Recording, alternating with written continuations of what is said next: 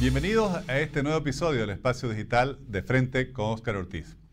En las últimas semanas, el país, nuestro país, Bolivia, ha enfrentado un debate por la escasez de maíz y el reclamo de los productores de que se le autorice a utilizar biotecnología para garantizar la seguridad alimentaria y aprovechar las oportunidades que está generando el entorno internacional debido a la pandemia, ahora la crisis de alimentos que se prevé ver en el mundo debido a la guerra que hay en Ucrania por la invasión de Rusia.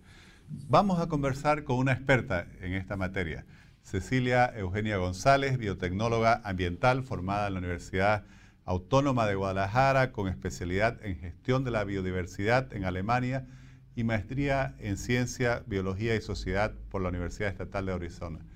Cecilia, muchísimas gracias por aceptar nuestra invitación. Muchas gracias, buenas tardes o buen día a quien nos esté escuchando y pues gracias por este espacio. Gracias, gracias. Cecilia comentaba en la introducción, está faltando maíz y esto obviamente afecta a toda la cadena eh, de la seguridad alimentaria porque el, maíz a su vez es la fuente de proteínas para la producción avícola, porcina, para una serie de eh, otros rubros que sin el maíz no pueden producir adecuadamente. Eh, ¿Cuál es su lectura sobre esta eh, incipiente, pero ya una crisis que comenzamos a sufrir al país, en el país en materia alimentaria, a lo, cual no estamos acostumbrados? Bueno, lamentablemente nunca se tomó cartas en el asunto como para realmente em, volvernos autosuficientes en la producción de maíz. Y aquí siempre hay que aclarar y recordar que no es el maíz, el choclo que nos comemos en los platos, en un plato paseño, en una quesumacha, sino es este maíz grano amarillo que es el que va a alimentar a los pollos, a los cerdos y que obviamente tenemos otros productos derivados. Esto eh, más o menos como en el 2016 ya empezamos a, afrontar eh, dificultades y bueno, la principal es una, el tema de la, de la falta de agua. los regímenes de lluvia, sobre todo en el oriente boliviano, no son lo que eran antes, no son la misma constancia, no tienen la misma duración y obviamente eh, aunado al tema de las plagas que atacan al maíz, pues eh, está generando demasiadas pérdidas. El productor, eh, evidente, mientras tiene todavía un, mercado favorable, no se va a lamentar, simplemente que va a cambiar la producción. Entonces, en vez de, producir nuevamente maíz, de pronto que va a producir nuevamente soya, porque la soya no tiene tanto problema como el maíz, o incluso tiene un poquito más de, de resiliencia, ¿no? Entonces, realmente se está generando esta espiral donde ahorita nos estamos enfrentando no solo a una escasez de maíz para alimentar al, forrajero, por así decirlo, pero también nos estamos enfrentando a este problema de que no hay semilla. Y eso es eh, un problema incluso más grande porque no simplemente no hay semilla para maíz, hay un déficit de semilla incluso para los otros cultivos que eh, generalmente hay una, mala concepción y nos dicen, eso es para el agronegocio. Eh, no va para la seguridad alimentaria, lo cual es terriblemente incorrecto. Eh, yo quisiera saber qué va a pasar en el Alto cuando no tengan su, pollito frito disponible, porque bueno, el Alto cabalmente es una de las ciudades en Bolivia que es la mayor consumidora de pollo, ¿no?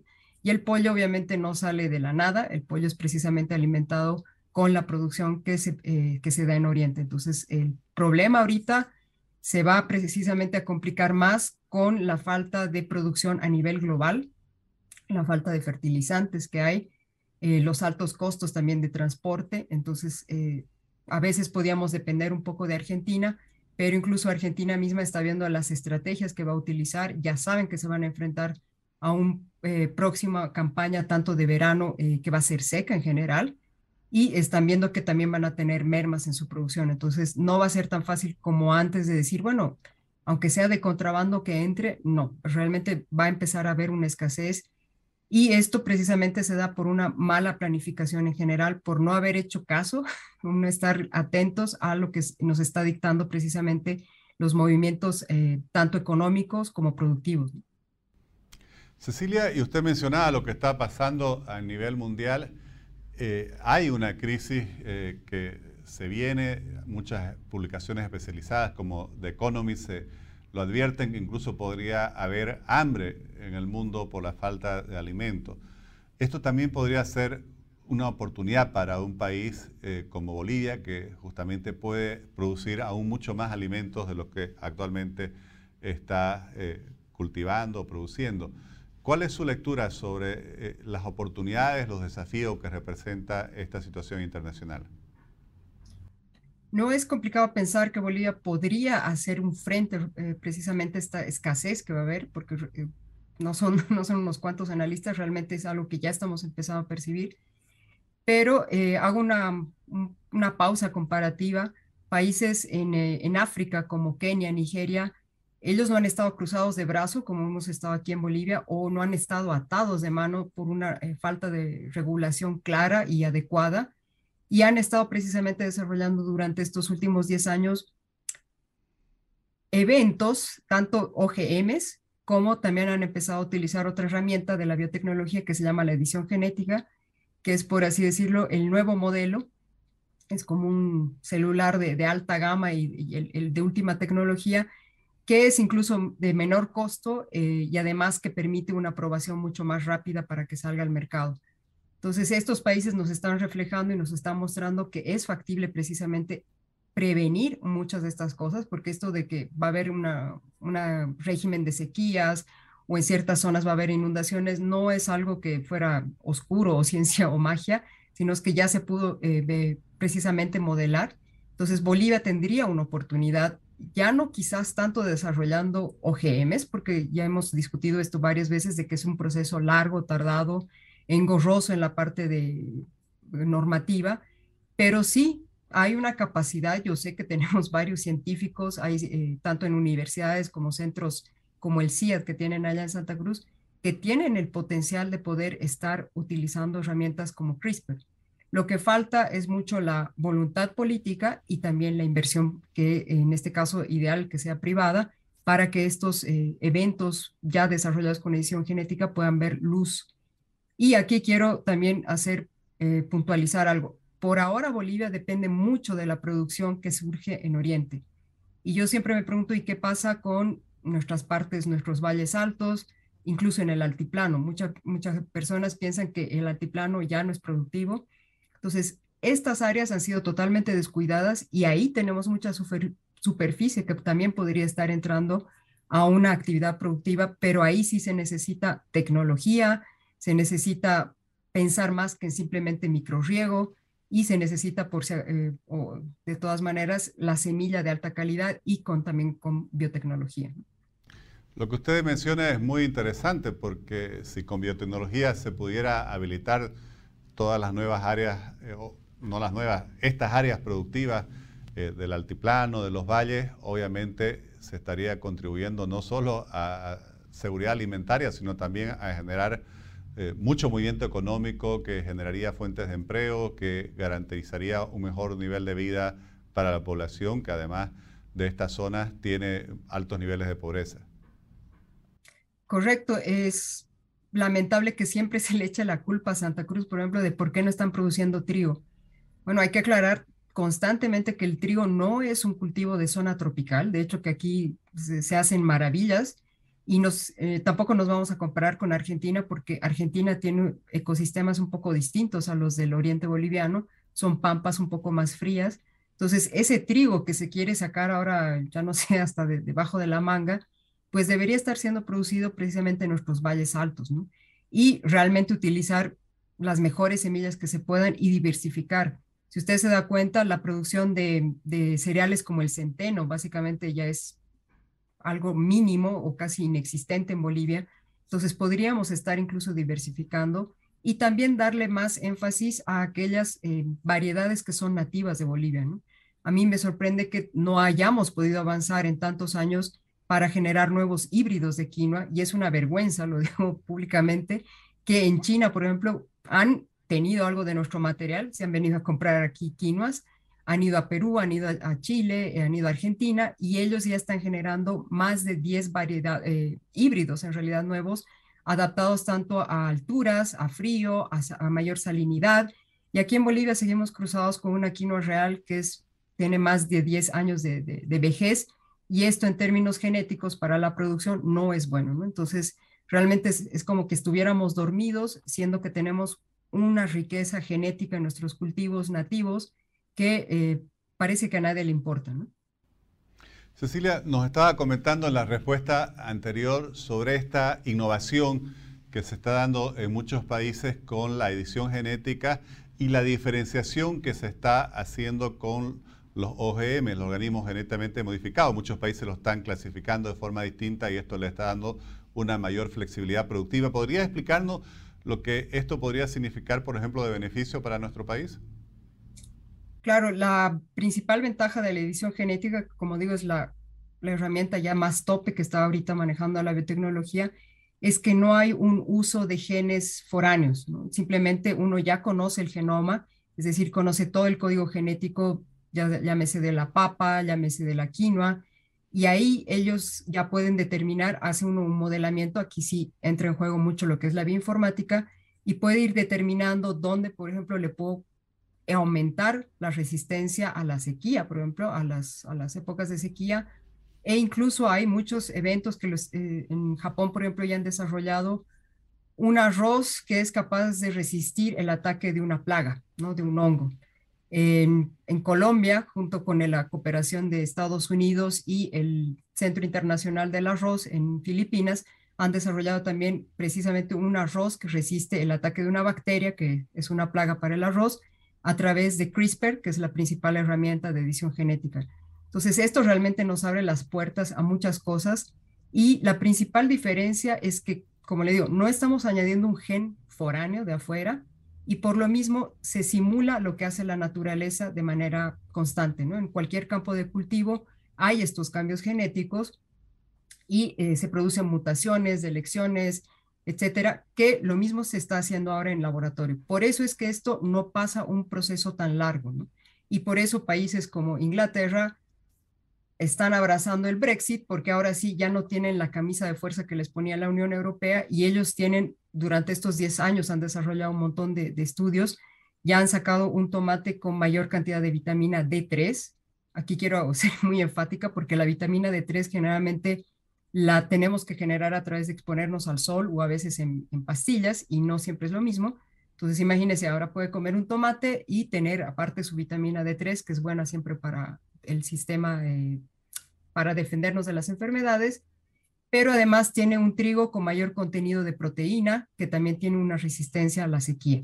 Y todo esto con edición genética están dando las aprobaciones porque, claro, con esta presión mundial que estamos viviendo, van a empezar a producir ese tipo de alimentos.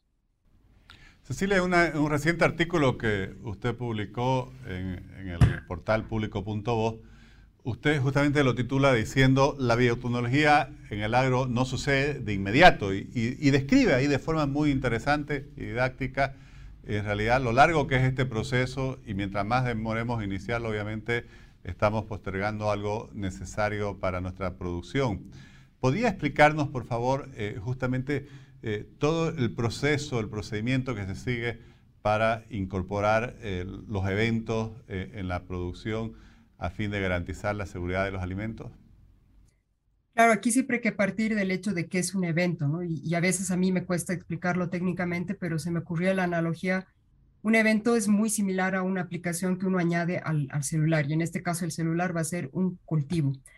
Los cultivos tienen muchas variedades, es decir, yo puedo tener un Samsung, un iPhone, no sé, Poco, lo que, lo que usted quiera, pero el evento va a poder ser instalado en cualquiera de estas variedades de celular. Entonces, esto eh, puede ser que una de estas aplicaciones no haya sido bien desarrollada, por lo tanto, no va a poder ser instalada, por ejemplo, en un iPhone. Y lo mismo se sucede en la eh, agricultura. Ahorita estamos escuchando de que efectivamente en Santa Cruz están usando maíz BT, pero no es un evento, no sabemos en realidad cuántos eventos hay. Y maíz BT puede ser eh, muy bueno si se maneja de manera adecuada y aquí también hay que aclarar, no es lo mismo un maíz BT que una soya resistente al glifosato. Son tecnologías diferentes, aunque parezcan iguales, pero el manejo es distinto. Y esto precisamente si no hay esta gestión de la bioseguridad, eh, cualquiera lo va a estar manejando.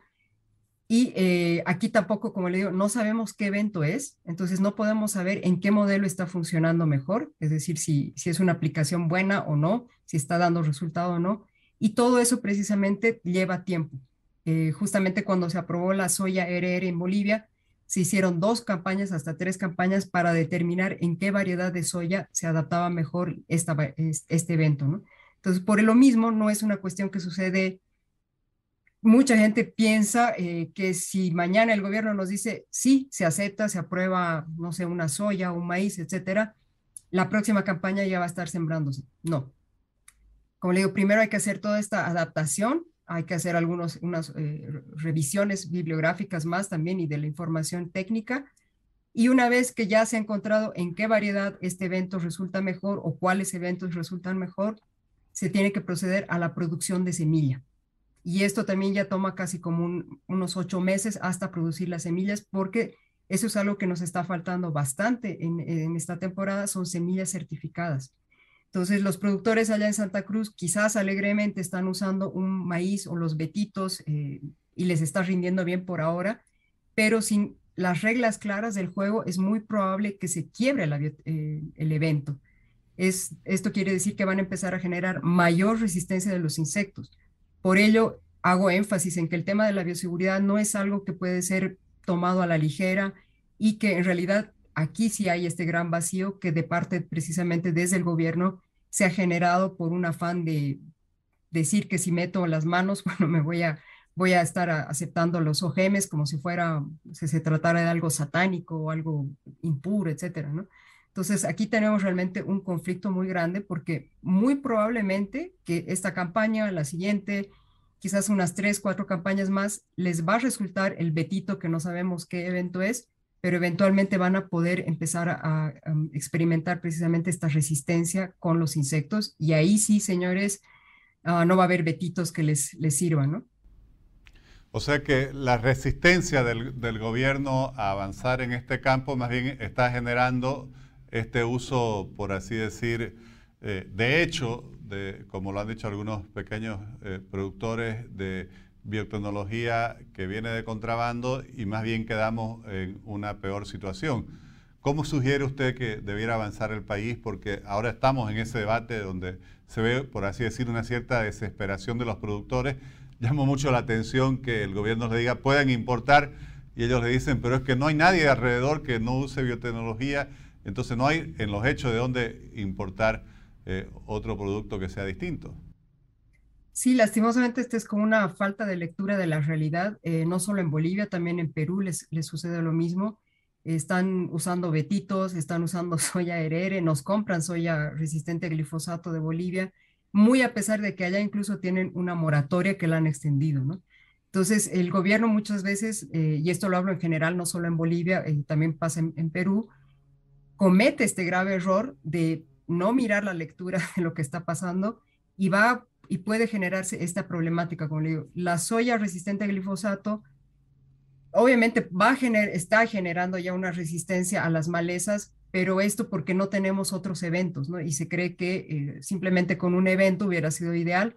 Si usted observa tanto Brasil, Paraguay, Argentina, Uruguay, etcétera, ellos rotan. Entonces no simplemente tienen una soya resistente a glifosato, tienen una soya resistente a otro, otro glufosinato, o incluso eh, resistencia a glifosato, hay más de cinco eventos. Entonces ellos van rotando eventos y precisamente en esta rotación es donde se eh, evita precisamente esta generar resistencia tanto en, insectos como en malezas. Entonces el gobierno ahorita lo que nosotros venimos aconsejando hace por lo menos unos cinco años es que sí o sí ya tiene que armar el marco nacional de bioseguridad. Y esto quiere decir que es toda una estructura donde no es simplemente largar una ley, largar una normativa, sino es que tiene que decir, ok, ¿quién administra? ¿Quién está en juego acá? La aduana misma entra en juego acá, Senasag, INIAF entran en juego, universidades entran en juego acá, pero nunca se ha articulado todo este, este eh, panorama precisamente para generar lo que se llama la gestión del riesgo porque aquí precisamente lo que queremos evitar es ese riesgo donde los, la tecnología ya no sirva. Y ahí sí vamos a estar en aprietos porque eh, se nos vienen más plagas, se nos vienen más sequías y no estamos preparados lastimosamente. Cecilia, le agradezco muchísimo, realmente una explicación muy interesante y además la felicito por el trabajo que usted realiza de buscar una especie de promoción pedagógica de la necesidad que tiene el país de desarrollar eh, estas biotecnologías, enfrentar el debate, adoptar las medidas de seguridad necesarias, pero obviamente avanzar en algo que por un lado va a generar seguridad alimentaria, pero por otro lado va a generar eh, fuentes de empleo y prosperidad. Le agradezco mucho. Muchísimas gracias. Gracias.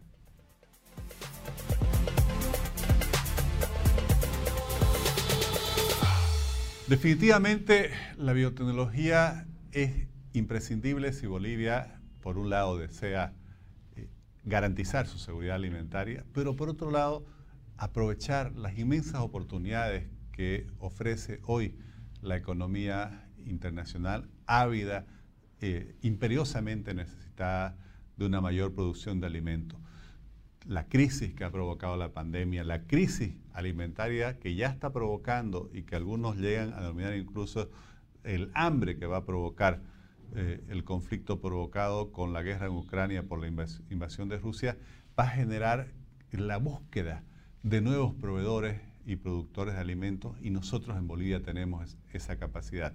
Me pareció muy valiosa la explicación que da la experta Cecilia González sobre el inmenso impacto positivo que podría tener el desarrollo y la aplicación de biotecnología en la producción de alimentos en los valles altos y el altiplano boliviano, donde hay mucha población de muy eh, limitados ingresos y que podrían tener una mejora en sus condiciones de vida notable si se reactivara esa producción de alimentos que existía en el pasado.